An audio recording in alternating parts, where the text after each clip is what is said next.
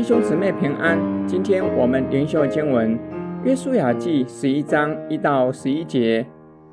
夏琐王耶宾听见这事，就打发人去见玛顿王约巴、申伦王亚萨王与北方三地、基尼列南边的亚拉巴高原，并西方多尔山冈的诸王，又去见东方和西方的迦南人。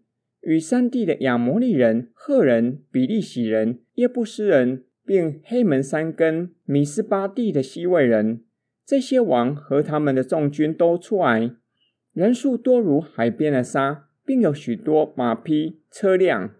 这诸王会合，来到米伦水边，一同安营，要与以色列人争战。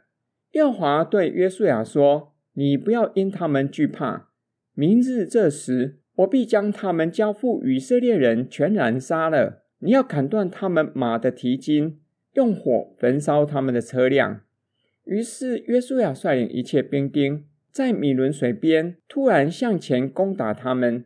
耶华将他们交在以色列人手里，以色列人就击杀他们，追赶他们到西顿大城，到米斯利佛马因，直到东边米斯巴的平原。将他们击杀，没有留下一个。约书亚就照耶和华所吩咐他的去行，砍断他们马的蹄筋，用火焚烧他们的车辆。当时约书亚转回夺了夏所，用刀击杀夏所王。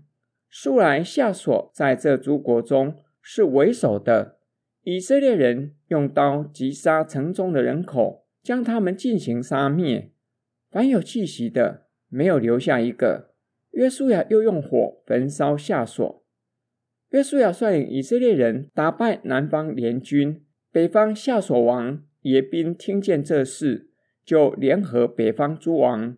作者表明，北方联军多如海边的沙，并有许多的马匹、车辆。他们会合来到米伦水边安营，要与以色列人交战。上主又以不要惧怕。鼓励约书亚，并且告诉他，明日这时要将北方诸王交付以色列人，且指示约书亚要砍断马的蹄筋，用火焚烧他们的车辆。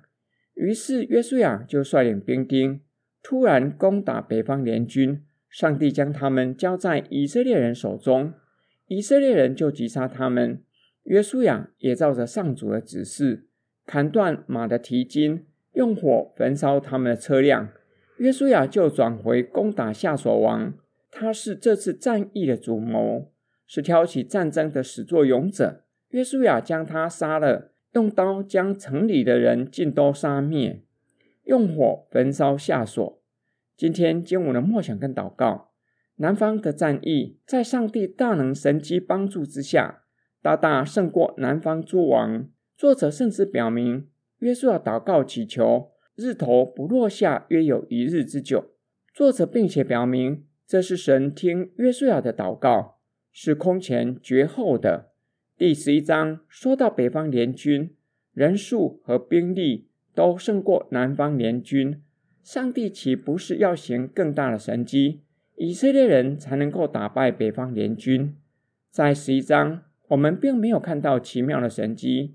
约书亚听到上帝的指示，顺服神，率领一切的兵丁与北方诸王交战。约书亚顺服神，即使没有更大的神迹出现，以色列人依然胜过更强大的北军。我们若是将第七章和本章放在一起默想，第七章说到亚干取了当灭之物，使得以色列人在爱城人面前准备逃跑。当约书亚顺服神。处理罪恶的问题，以色列人才打胜仗。第十一章又让我们看见顺服的重要性。约书亚顺服神，以色列人听从约书亚的指挥，就打败比南方更强盛的北方联军。这就让我们明白一件事：神可以显出极大的神迹，为我们征战，使我们胜过罪恶的权势；也可以不显出奇妙的神迹。使我们照样胜过罪恶的权势。当中有一个重要的关键，就是顺服神。就像约书亚听从上帝的指示，于是率领以色列一切兵丁与北方联军作战。神透过约书亚的顺服，百姓也听从约书亚的指挥，使以色列人胜过比南方联军更强大的北方联军。我们一起来祷告：爱我们的天父上帝，你可以行极大的神迹，扭转我们的生命，叫我们胜过罪恶；也可以呢，不透过神迹拯救我们，使我们胜过罪恶，就是透过顺服你，照着你的命令行事为人，使我们得胜有余。我们奉主耶稣基督的圣名祷告，阿门。